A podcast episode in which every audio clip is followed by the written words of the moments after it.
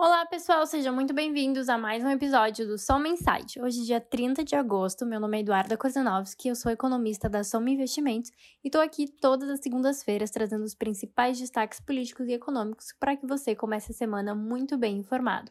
Hoje a gente vai falar principalmente sobre o discurso do Powell no simpósio do Jackson Hole nos Estados Unidos e aqui no Brasil sobre dados de inflação, de emprego e também sobre cenário fiscal.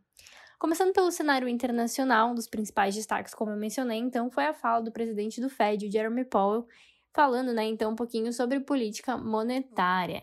Ele reiterou que o Fed vai se comprometer com a recuperação da economia e aí é, tentando alcançar ali, né, as duas medidas do Fed, que é o pleno emprego e também a estabilidade de preços. O discurso surpreendeu se tinha expectativa de que ele falasse um pouquinho, né, já falasse, desse indícios sobre como que vai funcionar o tapering, que é o programa de redução de estímulos, mas é, o tom dele ali adotado foi bem mais dovish, que a gente chama, né, então mostrando que ainda deve levar um longo tempo para que as taxas de juros por lá sejam alteradas e que é, se tem a expectativa que o programa de estímulos termine nesse ano ou já no próximo, né, que a sua redução, na verdade, comece nesse ano ou no próximo, mas é que isso ainda não vai ser anunciado, né? Ainda temos ali dados de emprego que já mostram melhora, mas ainda não chegaram nos patamares pré-pandemia e que mesmo com a inflação alta, eles acreditam que essa inflação vai ser temporária, né? Além disso, também se agora tem a preocupação com a variante Delta, o impacto dessa variante na economia dos Estados Unidos, e aí o Paulo citou que seria prematuro, né, fazer mudanças de política monetária nesse momento de elevada incerteza. Então, a fala dele foi o principal destaque na semana passada.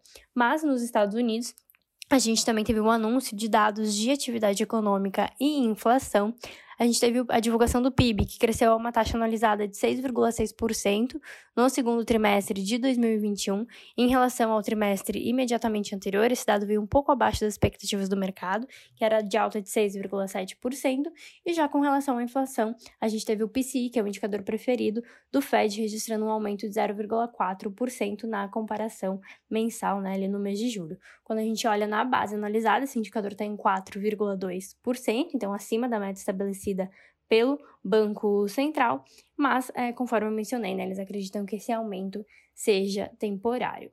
Falando agora um pouquinho aqui de Brasil, aqui no cenário nacional, os principais destaques continuaram sendo né, as questões fiscais, principalmente a questão sobre os precatórios. E na sexta-feira, o ministro Luiz Fux do STF apresentou um caminho alternativo para solucionar a crise envolvendo os precatórios. Né? Essa solução via a partir de uma resolução do CNJ que deveria determinar então que os gastos devem respeitar o limite da despesa de 2016, ano da promulgação do teto dos gastos, mais correção.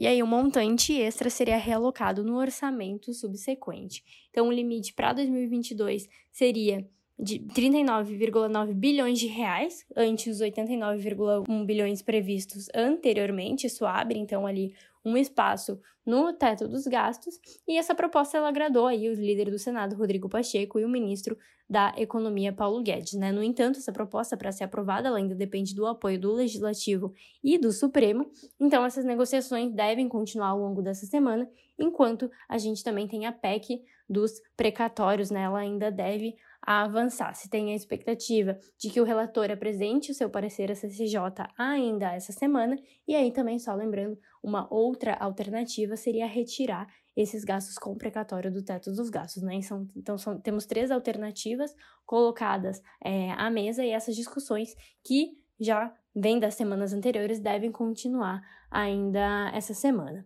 Ainda relacionado ao Supremo, o Banco Central teve a sua autonomia, então, aprovada pelo STF por oito votos a favor e dois contra, conforme o esperado.